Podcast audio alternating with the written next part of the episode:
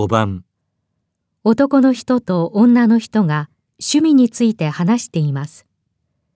2人の趣味の共通点は何だと言っていますか？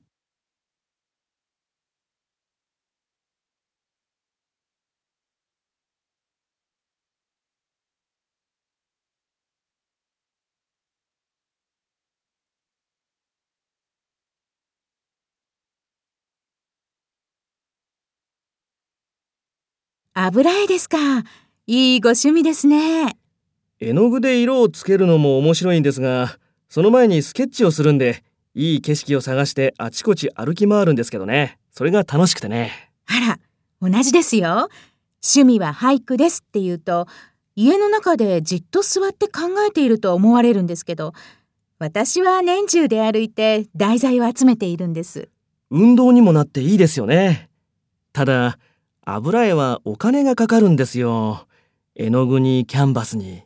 あ、そうですか。その点、俳句はいいですよ。紙と鉛筆があればできますから。二人の趣味の共通点は何だと言っていますか？